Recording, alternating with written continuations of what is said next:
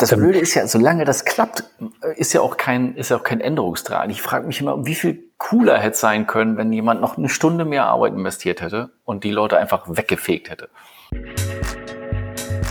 Willst du als Unternehmer, Manager oder Selbstständiger deine Kunden zu langfristigen und profitablen Stammkunden machen? Dann bist du hier im Blickwinkel Kunde Podcast genau richtig. Mein Name ist Oliver Teitschak und ich freue mich, dass du hier bist, um Tipps und Denkanstöße für den Erfolg deines Unternehmens mitzunehmen. Schön, dass du wieder dabei bist bei einer neuen Folge von Auf ein Kaffee mit. Und ich freue mich riesig, dass es endlich geklappt hat äh, und ich jemanden einladen konnte, der sich sehr professionell mit dem Geschichtenerzählen beschäftigt. Und das auch noch im Business-Kontext. Ich treffe mich nun auf einen Kaffee mit dem Experten für Business Storytelling, Michael Gerz. Hallo Michael. Servus Oliver, grüß dich. servus, grüß dich und hallo. Ähm, servus, ich hatte dich irgendwie in Berlin verortet. Du sagst Servus, äh, äh, sozusagen Servus, äh, kommst du eigentlich äh, eher nicht aus Berlin?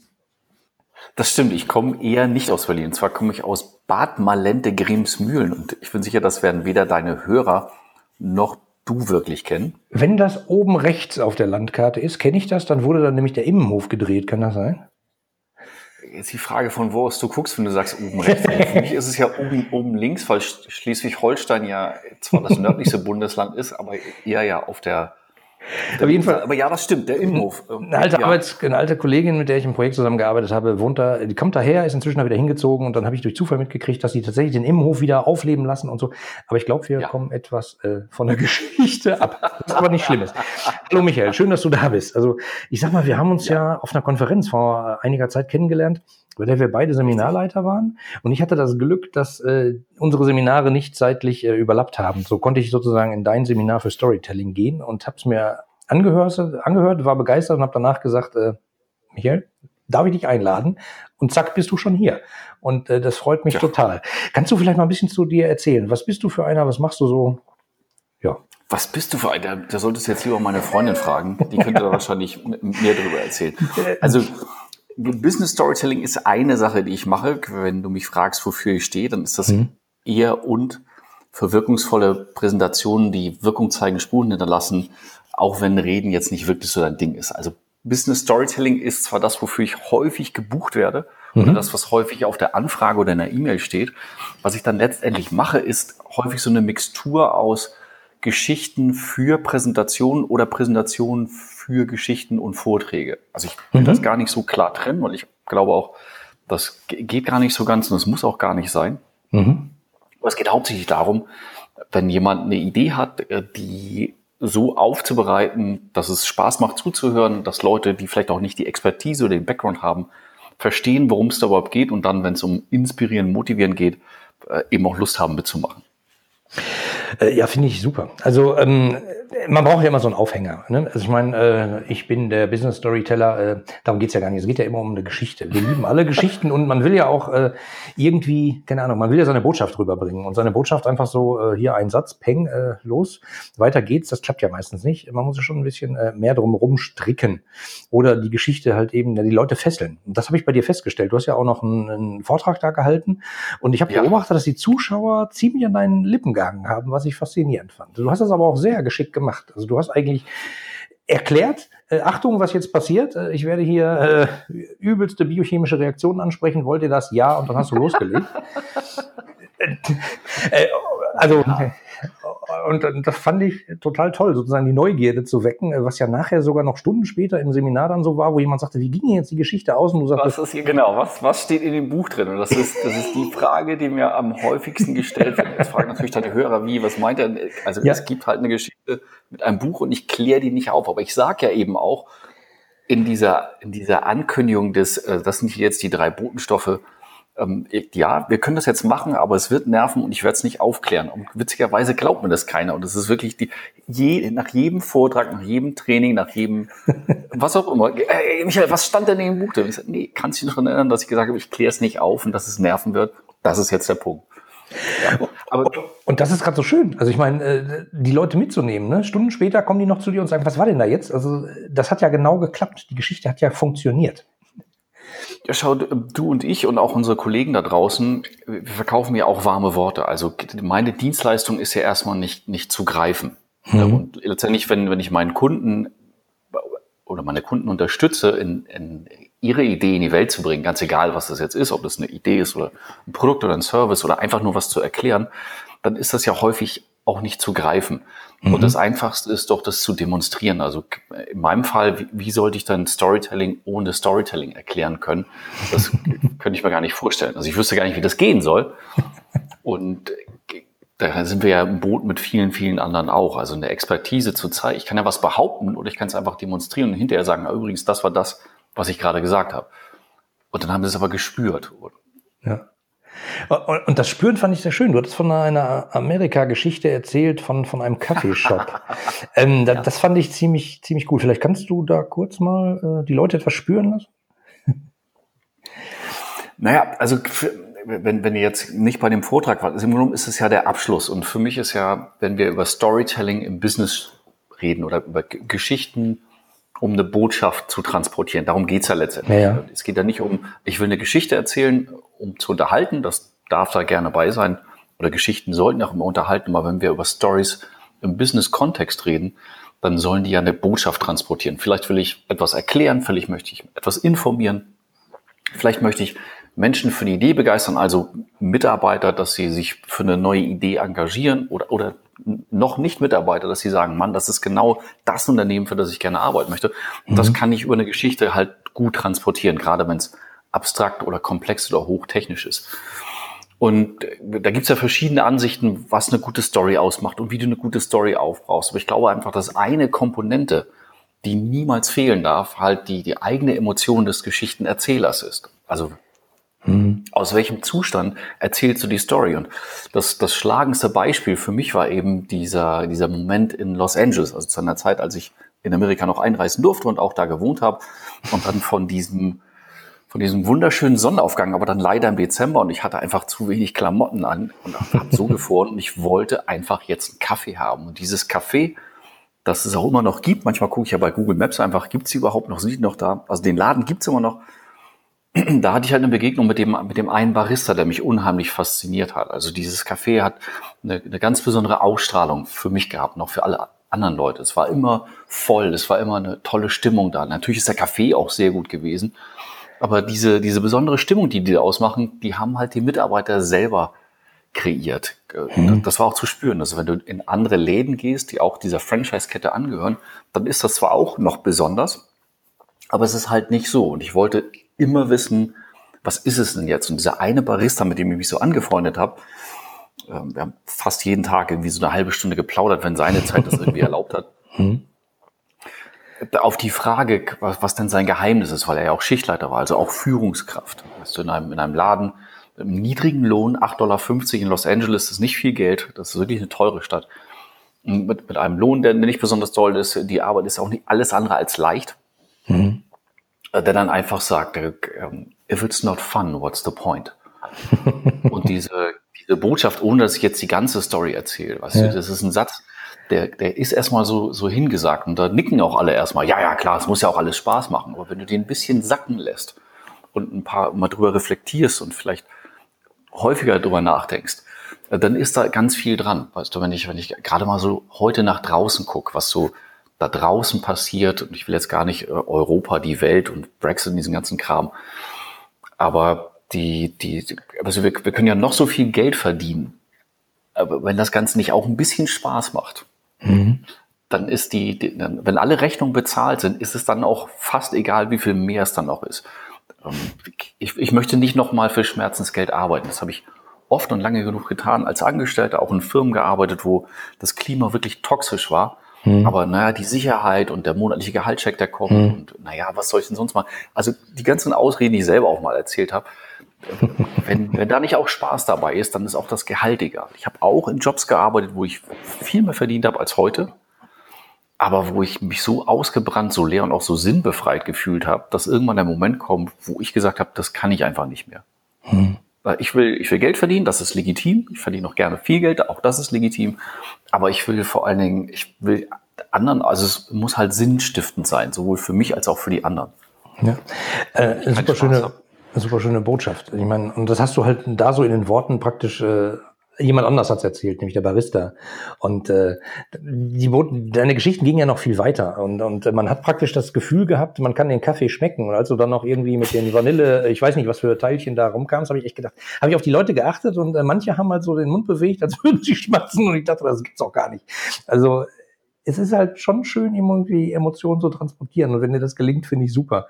Du hattest da eins so ein Beispiel, was, was, was ich auch beruflich öfter erlebe, wenn man jemanden auf der Party kennenlernt und den dann fragt, was machst du beruflich so? Und der sagt, IT. Schluss. Ja, super. Das ist ja die kürzeste Geschichte der Welt, die ist aber auch nicht so spannend. Also das, das ist halt das Ding. Also ist wahrscheinlich auch äh, kult kulturell ein Unterschied. Ich meine, äh, in Amerika habe ich so oft beobachtet, dass, dass da jeder immer seine Lebensgeschichte erzählt und das wirkt alles so, als hätten die das alle äh, auswendig gelernt und es ist irgendwie rund und keiner sagt halt IT, Punkt. Also schade eigentlich. Selten. Selten. Ja, ja, das stimmt natürlich. Also äh, ich verallgemeine immer ganz gern. Äh, Schwarz-Weiß gibt selten, aber es gibt immer Grau. Ähm, aber das, das ist ja eigentlich eine vergebene Chance, weil man könnte im Zweifelsfall erzählen, was man da in der IT macht oder äh, vielleicht auch anders anfangen, dass man äh, ich hatte, ich, hatte jemand, total Erzähl, hm? erzähl. Ich hatte jemanden im Podcast, ähm, der hat halt auch so, so Ziel, äh, Zielvisionen für Unternehmen gebaut. Und da ging es irgendwie darum, und die hatten totalen Quatsch sich ausgedacht. Und de facto haben die aber Medizingeräte gebaut, die auf jedem ähm, Rettungswagen mitfahren. Und er meinte ja. dann, äh, die Story nachher war sowas wie, wir retten Leben, weil, bla bla bla bla. Und das ist halt einfach ein ganz anderer Einstieg, als äh, wir bauen hier ein äh, rechtsdrehendes Dingsbumsgerät. Aber das machen wir ja häufig. Also wenn du, ja. wenn du auf irgendwelchen Partys bist und du hast ja auf dieser Tagung, bei der wir uns kennengelernt haben, ja auch noch mit anderen Leuten unterhalten. Und wenn du ja. dann fragst, was machst du beruflich, dann antworten die ja nicht auf die Frage. Weil wenn, mhm. jemand, wenn, ich, wenn die Frage ist, was machst du beruflich, und die Frage ist ja schon auch fürchterlich im Grunde genommen, dann, dann könnte ich ja auch das sagen, was ich tue. Aber was die meisten eben machen, ist, sie sagen, was sie sind oder, mhm. oder in welchem Bereich sie arbeiten. Und das ist eben nicht sexy, das ist nicht spannend. Und mh, hm, du kannst den Leuten, glaube ich, auch gar keinen Vorwurf machen, weil wir das ja auch nicht lernen. Ja, also das stimmt. Wenn ich, wenn ich mal überlege, präsentieren oder auch Geschichten erzählen, ist ja kein Schulfach. Trotzdem scheint das da draußen immer noch sehr, sehr wichtig zu sein, andere äh, mitzureißen, für Ideen zu begeistern. Warum haben wir das dann nicht in der Schule? Und wenn dann jemand sagt IT, dann ist das häufig, dann ist da Ende des Gespräches. Ja, schade eigentlich. Dabei könnte es ein Anfang einer tollen Zusammenarbeit sein. Ja. Ähm, ja, das Problem ist halt da draußen, äh, ich sag mal, jeder kämpft ja um die Aufmerksamkeit seines Gegenübers. Sei es jetzt äh, beruflich, weil man irgendwie äh, Marketing machen will, man will sagen, hallo, uns gibt's hier, wir machen tolle Sachen, guckt doch mal her. Ähm, trotzdem gerät das manchmal aus den Fugen, weil man dann sagt, ach, komm, ich fasse es halt kurz und dann sagt man halt IT. Ähm, jetzt, jetzt reiten wir so auf der IT rum, weil ich wollte gerade sagen, lass uns mal. Ich, ich beobachte das aber alle Branchen. Das ja, ja. Ich beobachte das aber oft gerade auch in IT-nahen Unternehmen, dass die manchmal halt sich sehr technisch verkaufen und eben auch sagen, so Feature-Selling machen und nicht eben eine Geschichte drumherum verpacken. Ja. Ja. Und die wertvollsten Ressourcen sind ja sozusagen, wenn ich den Kunden irgendwie Aufmerksamkeit hinkriegen kann. Und das fand ich ganz gut. Du hast es halt äh, vorgemacht und ich fand es extrem beeindruckend. Ähm, und deswegen bin ich auch gleich in dein Seminar nachher geflitzt, als wir glücklicherweise Zeit dazu hatten. Das fand ich total schön. Ja, wir, wir halt häufig in der Lage, und das hast du in dem, in dem Beispiel mit der E-Zigarette ja auch gesehen. Das, das ist für mich immer der Aufhänger, auch in, also wenn ich länger mit Leuten zusammenarbeite, wenn wir über ähm, was machst du denn oder was machst du denn für deinen Kunden? Der, der, Kunde kauft ja weder ein Produkt noch, noch eine Dienstleistung, sondern er kauft ja das, was sie macht oder was er dadurch erreicht oder auch vermeidet. Mhm. Und da denken wir so, so selten dran. Äh, und das ist, da ist für mich diese, diese Werbung, die ich gesehen habe, die hatte ich auch kurz auf der, konnte es kurz auf der Folie sehen. Also Produkt E-Zigarette, Ergebnis per Knopfdruck graufrei und im Grunde der Effekt davon, Küssen schmeckt wieder. Was wir als, als Synonym eben häufig haben, ist, dass wenn jemand fragt, was machst du, dass wir häufig sagen E-Zigarette mhm. und nicht äh, per Knopfdruck graufrei oder im Idealfall Küssen schmeckt wieder. Und da, da, ist, da ist einfach eine Riesenchance, weil, weil die allein aus diesen drei Buchstaben, und ich frage das in, in, Workshops ja auch immer wieder, was, äh, was, was denkst du jetzt gerade? Oder vielleicht kannst du dich noch an den Moment erinnern, als ich diese Sechs-Wort-Geschichte von Ernest Hemingway erzählt habe. Baby Shoes ja. for Sale, Never Won. Es ist sofort in den, in den ersten zwei Reihen, also ich kann das in den Gesichtern sehen und es war auch zu hören. Ich weiß jetzt nicht, wo du da gesessen hast. Aber ich saß hinten, ich habe es auch gehört. Mhm. Sofort. Oder Ah, also es ist sofort eine Reaktion da, obwohl du ja nur sechs Worte sagst. Und wenn uns das gelingt, wenn jemand fragt, was machst du denn oder äh, woran arbeitest du gerade, es braucht ja gar nicht viel Zeit. Aber eben nicht zu sagen, äh, ich bin oder ich, was auf meiner Visitenkarte draufsteht, sondern was haben Kunden denn davon oder wie sieht die Welt von deinen Kunden aus? Äh, das kann eine schöne Geschichte werden. Ja. Und ich war ja selber, ich weiß, der erste Pitch-Workshop, bei dem ich als Teilnehmer da war, da war ja jemand, der IT macht. Und es war natürlich auch klar, die Frage, was machst du beruflich? Und da kam bei dem auch erstmal IT. Und dann haben wir gefragt und gefragt und gefragt. Und es war, ich, ich kürze es einfach ab. Äh, dann sagte der Trainer, Mann, also du rettest ja im Grunde genommen Leben, weil, und dann hat er den ganzen Bogen aufgezogen, mhm. aber du sagst einfach nur, du machst IT.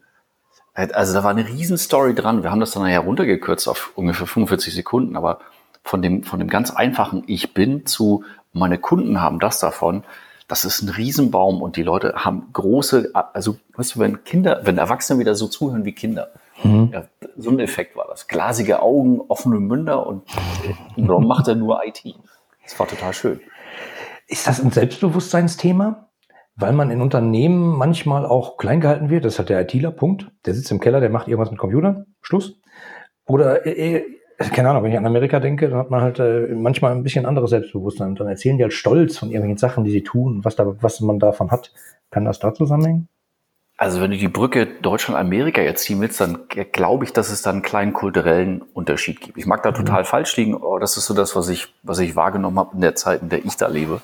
Mhm. Und dass wir, das ist jetzt wirklich schwarz-weiß und äh, nicht empirisch erhoben, das ist nur persönliche Empfindung, dass wir in Deutschland, oder zumindest ich groß geworden bin mit der Esel nennt sich mal zuerst, stelle ich nicht in den Mittelpunkt, nehme ich nicht so wichtig. Und mhm. das in Amerika oder in den USA das eher von der anderen Seite ist. Wenn du mal überlegst, äh, das ist ja noch ein relativ junges Land. Die haben ja kaum Historie oder kaum Kultur. Es ist ja eine Siedlergesellschaft. Mhm. Also wenn, wenn, du das mal ganz platt nimmst, dass, dass äh, wenn jemand, der sich aufmacht, hier alles zurücklässt, äh, auf so ein Segelschiff setzt, nicht weiß, wann er da ankommt und wie das da aussieht, das ist ja ein unheimlicher Abenteuergeist bei ihm. Wenn ich dann mir vorstelle, ich würde in so ein fremdes Land kommen, wo ich keinen kenne, dann bin ich erstmal höflich und freundlich, was meinen Umgang betrifft. Das ist das, was häufig so mit, äh, da die sind ja so oberflächlich bezeichnet wird. Mhm. Glaube ich zumindest. Mm, und das dann auch ganz schnell kommt, weißt du, du, du bist in der Fremde, du kennst keinen, du hast einfach schnell Kontakt aufzu, aufzunehmen und auch mhm. schnell zu sagen, was du für andere tun kannst, damit du überhaupt einen Job bekommst. Und wenn du das über 300 Jahre einfach weiterträgst, ähm, dann glaube ich, dann kommt vielleicht so etwas raus, was dann den Unterschied ausmacht. Ich will das auch nicht zu sehr glorifizieren. Ich glaube aber, dass wir, dass wir uns so eine Scheibe Hollywood oder eine Scheibe USA könnten wir uns manchmal gerne abschneiden. Ich meine damit nicht, dass wir äh, aufbauschend oder polterig auftreten sollten, aber so ein bisschen mehr Selbstbewusstsein im Sinne von, das ist das, was ich mache und damit schaffe ich einen Wert. Damit schaffe genau. ich einen und im Wert. Zweifelsfall kann das Gegenüber mit dem Wert gleich was anfangen. Ja. Richtig. Das, das kann man gerne mal erzählen. Ja, ähm, ja, finde ich auch. Also Glorifizierung etc. brauchen wir alle nicht. Äh, aber ein Stückchen Hollywood, das kann ich mir vorstellen. Äh, du hattest ja auch gesagt, dass du in deinen Seminaren öfter mal mit mit mit Filmstories sozusagen arbeitest und da irgendwie den Leuten Tipps gibst. Guck mal, so kann man es machen. Hast du, ähm, wie soll ich sagen? Ähm, wie, soll ich denn da jetzt rangehen? Also ich bin jetzt irgendwie, äh, ich sitze in der IT oder ich habe ein IT-Unternehmen. äh, hier sind nämlich ein paar, die dazuhören und äh, die haben halt, keine Ahnung, linksdrehende Bla-Software, die macht irgendwas. Ähm, hast du irgendwie einen Tipp, wie die da rangehen könnten, damit es ein bisschen fluffiger wird? Ein bisschen fluffiger ist, ist relativ einfach. Du brauchst ja meiner Meinung nach, wenn du Geschichten erzählen willst, brauchst du drei Sachen. Das mhm. erste ist, du brauchst, du brauchst einen Inhalt. Also du brauchst eine Story, ein Ereignis an und für sich. Mhm. Und das muss eine Botschaft tragen. Ähm, dann brauchst du eine gewisse Struktur, darüber haben wir im Workshop ge gesprochen. Also es muss eine gewisse chronologische Abfolge haben, damit ich dir als Zuhörer folgen kann, aber auch damit ich, äh, damit du mich mitreißen kannst, damit, damit ich mich mitreißen lasse. Hm. Und äh, der dritte Part wird dann üben, weil eine Geschichte einfach so aus dem FF oder weil mir jetzt gerade einfällt, kann funktionieren, ist aber in den seltensten Fällen, Fällen so. Und Hemingway hat nicht nur seine Sechs-Worte-Story gehabt, sondern hat auch gesagt, first draft of everything is shit. Wenn ich mir meine ersten Entwürfe angucke, also ich feile drei, vier Mal an so einer Story, bevor ich damit überhaupt irgendwo mal losgehe. Also das zu testen. Mhm. Aber das eine ist, ich brauche ähm, loszugehen und zu sagen, wo sind denn die Geschichten da draußen? Ähm, was viele Leute glauben, ist, dass Storytelling ja nicht nur Märchenstunde ist, sondern es muss auch immer wahnsinnig dramatisch sein. Also wir müssen hier entweder den riesen Jackpot geknackt haben, die, die weltneue Erfindung, in, den Marktdurchbruch weltweit in dem Bereich, oder ich muss mit dem Flugzeug im Hudson River landen oder den Mount Everest besteigen. Das ist totaler Schwachsinn. Es gibt so viele Alltagsgelegenheiten, die eine Botschaft tragen können.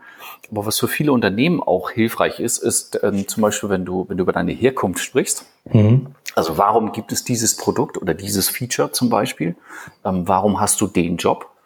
Ähm, ich, ich, glaube, dass wir immer mehr, ein Freund von mir hat den Begriff Sinnwirtschaft mal geprägt, dass wir immer mehr auch gucken, äh, welche Werte transportiert dann jemand oder was ist Unternehmen wichtig. Also wenn Preis und Produkt gleich sind, dann gucke ich doch, wo sind die Leute, die, die so sind wie ich oder die, die so ticken wie ich, ähm, mit denen ich gut klarkomme. Ähm, das kann eine gute Story sein. Was erzählen, was erzählen Menschen innerhalb eures Unternehmens über euch und über das Produkt oder die Dienstleistung? Aber auch was sagen Kunden? Da hast du schon drei Möglichkeiten mal, mal zu sammeln, unabhängig davon, wofür, hm, was du vielleicht erzählen kannst oder was du auf deiner Homepage schreiben kannst. Und eine Case Study oder ein Best Practice Beispiel oder einfach eine Fallstudie mhm. kann eine gute Kundenstory sein oder eine gute Story sein, wo ich jemandem ein technisches Produkt ganz schnell leichter näher bringen kann. Ähm, ja, also es gibt ja auch so Case Studies, äh, die sind dann so schwarz-weiß, schlecht gesetzt, äh, drei Seiten lang, äh, wo ich mich immer frage, wer liest denn das bitte zu Ende? Ähm, aber ja, dann, ja, das ist genau das Problem. Aber man kann dann vorweisen, man hat eine gemacht. Ist halt auch ein bisschen blöd. Man muss sich halt selber mal wahrscheinlich in die Lage versetzen, wie hätte ich es denn gern? Und äh, lang ist da ja auch nicht immer gut. Also manchmal kommt ja echt eben, äh, liegt ja in der Kürze die Würze. Ähm, ich hatte dich äh, in dem Seminar auch mal provokant gefragt, habe gesagt, wenn ich jetzt eine gute Story habe, wie mache ich denn da so eine schöne Sechs-Wort-Story draus? Und hast du äh, frech zurückgeantwortet, äh, das ganz einfach mit ganz, ganz viel Arbeit. und, und, und, das finde ich eigentlich, das sagt ja wahrscheinlich aus. Ich meine, man kann doch nicht erwarten, dass man irgendwas lernt so und dann geht man raus in die Welt und dann äh, erzählt man einfach irgendwelche Storys, sondern man muss sich ja im Zweifelsfall vorher schon mal ein bisschen grob überlegt haben, was ist es?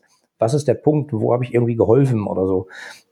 Ja, aber Oliver, es hat doch einen Grund, warum zum Beispiel Firmen, die, die sich auf, also Agenturen, die sich auf Firmenclaims spezialisiert haben oder die, weißt du, Produktnamen erfinden, warum die so wahnsinnig mörder viel Kohle dafür bekommen. Ja, nicht, äh, weil die einfach an einer, an einer Kristallkugel reiben und dann den Namen da raushauen. Das ist, das ist einfach viel, da ist viel Gehirnschmalz und viel Arbeit, die sieht ja keiner.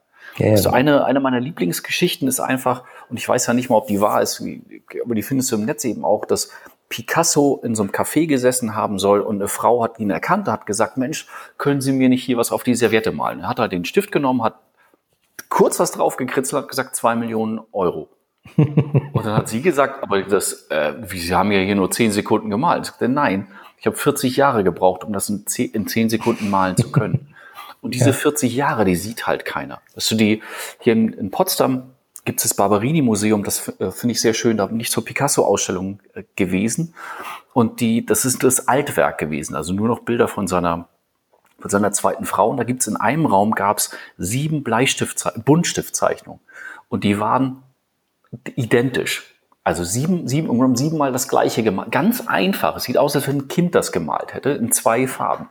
Und du kannst sehen, weil da auch ein Datum drauf ist, das Bild ist am selben, die alle sind am selben Tag gemalt worden. Er hat im Alter sehr schnell gemalt. Und dann sagte der, der, der Führer auch, mit dem wir da durchgegangen sind, der sagte auch, na ja, das sieht halt sehr einfach aus, aber wenn Sie mal genau gucken, Sie sehen da nicht, da ist nicht einmal radiert worden, da ist nicht einmal gemalt worden. Das ist halt die Erfahrung der Hand aus 40 Jahren Malen. Das sieht dann so leicht aus. Und wenn du das auf, auf unser Business überträgst oder nimm einfach nur deine Expertise, kein Mensch, weißt du, die Leute sehen, dass du, dass du eine Stunde irgendwo sprichst und dann irgendwie dreistellig, vierstellig, fünfstellig dafür bekommst. Mhm. Die, die ganzen Jahre, die, weißt du, die Wochenenden Bücher gelesen, auf Workshops gewesen, die, die Kohle in, die, in Europa rumgereist zu irgendwelchen Workshops, um dir das drauf zu schaffen, zu destillieren. Das sieht ja keiner. Wir sehen ja alle immer nur das Ergebnis. Und genau das Gleiche ist. Fast ein Stundensatz. Mann, den hätte ich auch. Ja, genau. Rechne das mal um, dann ist das gar nicht mehr so viel. Und äh, ich kenne ich kenn keinen guten Redner, keinen, niemanden, der gut auf der Bühne ist. Und es ist egal, ob es ein Comedian ist oder, oder ein Trainer ist. Ich kenne keinen, der einfach nicht viel Zeit, Blut und Schweiß da reinsteckt und du siehst dann das Ergebnis und denkst, naja, der hat ja Talent. Nee, hat er nicht. Der hat einfach nur durchgearbeitet. Mhm. ähm, ich weiß nicht, ob ich das in dem Workshop oder auch in dem Vortrag von Chris Rock erzählt habe, ein Comedian, den ich sehr schätze. Ja, ich glaube schon. Ich habe es aber nicht mehr jetzt drauf, muss ich sagen, spontan. Guck mal, wenn ich es erzählt habe, anscheinend nicht gut, nicht gut erzählt. Also Chris Rock ist halt Stand-up-Comedian äh, in den Staaten, auch in vielen Kinofilmen. Und wenn der so ein Programm, der macht jedes Jahr ein Programm, also eine Show, 60, 90 Minuten, damit tourt er dann. Und wenn er das vorbereitet, dann ist es eben nicht so, dass er sich auf von weißes Blatt Papier setzt, wie wir das häufig machen, wenn wir dann eine Präsentation zu halten haben, mhm. sondern ähm, der geht einfach bei sich in der Nachbarschaft los, geht in den nächsten Comedy Club, meldet sich nicht an und macht da einfach drei, vier, fünf Minuten, probiert ein paar Gags und kriegt sofort Feedback und kann dann daran feilen. Mhm. Und, und der macht 50, 40 bis 50 solcher Gigs, bis dann so eine Stunde Material mal zusammen ist. Das sieht kein Mensch. Mhm. Ja, und, das, und das ist eben das, was auch scheitern und oh, verdammt, ich, ich dachte, der Gag wäre so gut, der hat aber nicht gefunkt, ich will den aber, jetzt muss ich ihn nochmal umschreiben. ist, ist Wahnsinn. Das meine ich damit. Und wir denken häufig, ach, jetzt erzähle ich einfach mal, was mein Nachbar gestern gesagt hat und wundern uns, warum, warum das nicht funktioniert, warum keiner mitmacht oder warum keiner lacht, weil halt einfach Stilelemente fehlen, die merkst du aber erst, wenn du das mal runtergeschrieben hast, äh, ein bisschen dran gefeilt hast, Sachen weglässt, Sachen vielleicht ein bisschen hervorhebst, Chronologien änderst. Das ist Arbeit, die wir uns zu machen haben, wie bei jedem guten Kundengespräch oder bei jeder guten Verkaufspräsentation auch. Da machen Stories keinen Unterschied. Ja, manche Leute denken halt, äh, das kann ich schon, ich bin ja gut, ich habe schon viel gemacht, äh, das mache ich spontan. Ähm, äh, es gibt ja einen so, einen, so einen Satz von Rudi Carell, äh, den ich sehr bezaubernd finde. Der sagte mal, wenn du einen Ass aus dem Ärmel ziehen willst, musst du vorher eins reintun. Das, ja. das finde ich so auf den Punkt, weil äh, das heißt halt einfach Vorbereitung, Arbeit und wenn es dann zum Event kommt, dann mach's bitte. Ähm, du kennst ihn ja auch, den Peter Klaus Lemprecht, der war ja hier mal ähm, ja. auch im Podcast. Und, und, der hat gesagt, so die, die, die Keynote für die iPhone-Präsentation gilt so als Benchmark fürs Ganze. Ich kann mich heute noch dran erinnern, wo ich die geguckt habe, wie ich die geguckt habe, wo ich gedacht habe, oh Mann, ich glaube, da kommt ein großes Ding. Und äh, ich habe das mit meinen Studenten auch ein paar Mal noch gesehen nachher, deswegen ist es wahrscheinlich eingebrannt, aber das haben die ja auch nicht spontan gemacht. Also bei oh, besten Willen nicht haben die das spontan gemacht. Nein, nein, nein, nein da saß schon alles sehr genau. Und ich glaube, daraus zu lernen, äh, das ist Arbeit, muss man dran feilen äh, und, und öfter mal probieren. Äh, das finde ich super. Jetzt habe ich ja nicht mit Steve Jobs selber gearbeitet, aber es gibt ja eine Menge Leute, die, die, und wenn du die Stories vergleichst, dann gibt es ein paar Gemeinsamkeiten. Insofern glaube ich, dass das stimmt. Also angeblich ist er jemand gewesen, der der sich erstmal mit, mit Papier und Stift vorbereitet hat. Also nicht gleich den Rechner aufmachen, Keynote starten und schon mal die erste Folie schreiben, sondern das ist viel mit Storyboard gewesen, viel skizziert, viel gezeichnet und dann vor allen Dingen viel geübt. Also mhm. choreografiert, ne, ne, einen Spannungsbogen angelegt, äh, Kontraste gesetzt, bevor dann irgendwann mal die erste Folie geschrieben worden ist. Mhm. Und dann natürlich auch, dass der Ablauf funktioniert. Also viel, viel Blut auch und viel Schweiß da rein. Und wenn du äh, Kollegin Nancy Duarte, die, die ein sehr schönes Buch geschrieben hat zu dem ganzen Thema, hat eben auch mal eine Umfrage gemacht, wie viel, wenn die Präsentation fertig ist, wie, wie viel Zeit nehmen sich dann zum Üben, wenn es wirklich drauf ankommt. Und dann mhm. ist äh, die Hauptaussage oder der Großteil der Leute hat so bis zwei Stunden Zeit. Und dann denke ich mir, Mann, wenn es wirklich drauf ankommt, du nimmst dir nur zwei Stunden Zeit, pff, was mhm. soll dabei rauskommen? Was soll dabei rumkommen? Ja, ja, und wenn man dann noch anguckt, wie manche Präsentationen äh, entstehen sozusagen, lieber Hörer, äh, fass dich mal in die eigene Nase, falls dir das vor, bekannt vorkommt. Oh, ich muss eine neue Präsentation machen, dann nehme ich doch erstmal die letzten drei alten, gucken, was habe ich da und dann kann ich die umbasteln. Und das erlebe ich ja oft. Und dann passt dann halt nicht so richtig, es hat keine richtige Story, das ist irgendwie, äh, äh. naja, das aber man ist ein Grund, warum ich überhaupt Trainer geworden bin. Dass, dass ich, ähm, ich fand den Beruf ja schon immer irgendwie faszinierend, als ich das erste Mal davon gehört habe. Ach so, da, damit kann man auch Geld verdienen, äh, das kann man also auch machen und so sieht der Alltag eines Trainers aus. Und ich habe dann jemanden gesehen vor 20 Jahren muss das ungefähr her sein, der damals in Deutschland, Namen werden jetzt nicht genannt, aber das ist so schon damals Trainer Urgestein, aber das war einer von denen. Also wenn du irgendwas mit mit Teamtraining haben wolltest, dann bist du zu dem gegangen. Mhm. Das war in, in, Deutschland damals ein Name. Und da bin ich zum Vortrag eingeladen worden. Super klasse. Der war wirklich, der war auch gut. Hat mich komplett mitgerissen bis ungefähr nach 20 Minuten der Satz kam, ah, jetzt müssen Sie sich auf der Folie Ihren Firmennamen vorstellen. Den Vortrag habe ich ja letzte Woche schon gehalten. Und da diese, also das schafft er das nicht mal für, für wie viel Geld er auch immer dafür bekommen hat, aber er schafft es nicht mal auf einer Folie einen Namen zu ändern. Das fand ich echt mau. Ja, ja. Äh, da fällt mir eine Geschichte ein. Ich weiß gar nicht, äh, wo jemand, äh, hast du das nicht erzählt? Ich, ich habe keine Ahnung, wo jemand in der ersten Klasse sitzt im Flieger und äh, mit Namen angesprochen wird und man ganz gerührt ist und dann heißt es nachher, äh, ja, wir müssen das jetzt sagen. Äh, es fehlt halt, äh, das jetzt neu, jetzt müssen wir das halt sagen wo ich denke immer, oh Mann, äh, ja, die ganze Geschichte von vorne bis hinten und nicht nur so halb und so. Ähm, ja. Michael, mir hat es super viel Spaß gemacht und ich glaube, die Hörer haben auch eine ganze Menge mitgenommen, äh, um mal sich selber an die Nase zu fassen, ähm, wie präsentiere ich denn eigentlich? Wie viel Arbeit stecke ich denn da rein? Mache ich das nur so? Mache ich Copy-Paste, dreimal was ändern und äh, weiter, noch ein Bullet Point dazu und dann wird schon klappen? Oder äh, wenn es wichtig ist, vielleicht noch mal ein Wochenende drüber, drüber brüten?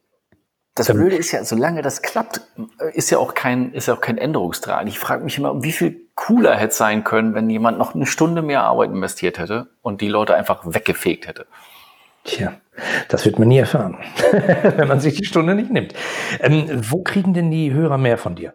Also wenn, wenn die jetzt sagen, der Michael, das ist irgendwie ein cooler, ich glaube, ich möchte mal da was machen. Das Einfachste ist ja auf meiner Webseite www.michaelgerz.com. Mhm. Da gibt es äh, viele, viele Blogbeiträge. Ich habe einen YouTube-Kanal, der ist in letzter Zeit ein bisschen still geworden. Aber auch da sind viele, viele kleine Geschichten drin. Viel, ich habe eine Zeit lang Storytellers Café gemacht. Das war immer so, was ist mir eigentlich passiert und welche Botschaft kann ich da rausnehmen? Also auch das kann zum einen inspirieren, aber es erklärt auch ganz einfach, wie Geschichten im Business funktionieren können. Mhm. Und wer dann noch mehr haben möchte, gerne einfach eine Mail schicken oder eine WhatsApp oder anrufen. Ich rufe dann noch gerne zurück. Okay, ich verlinke das auf alle Fälle in den Show Notes, äh, damit die Leute dich finden und ansonsten. Sehr gerne. Ja, äh, mir hat Spaß gemacht. Es war extrem kurzweilig. Äh, wer hätte es gedacht? ich danke dir sehr. Hat mir Spaß gemacht. Oliver, vielen Dank. Viele Grüße. Danke. Die anderen Folgen dieses Podcasts und die Shownotes inklusive aller erwähnten Links findest du unter www.ihre-kundenbrille.de slash podcast. Damit du keine Folge mehr verpasst, kannst du auch dort direkt alle Folgen kostenlos abonnieren. Danke fürs Zuhören, empfehle mich weiter und bleib mir treu. So, jetzt aber abschalten, damit du dich direkt um deine zukünftigen Stammkunden kümmern kannst.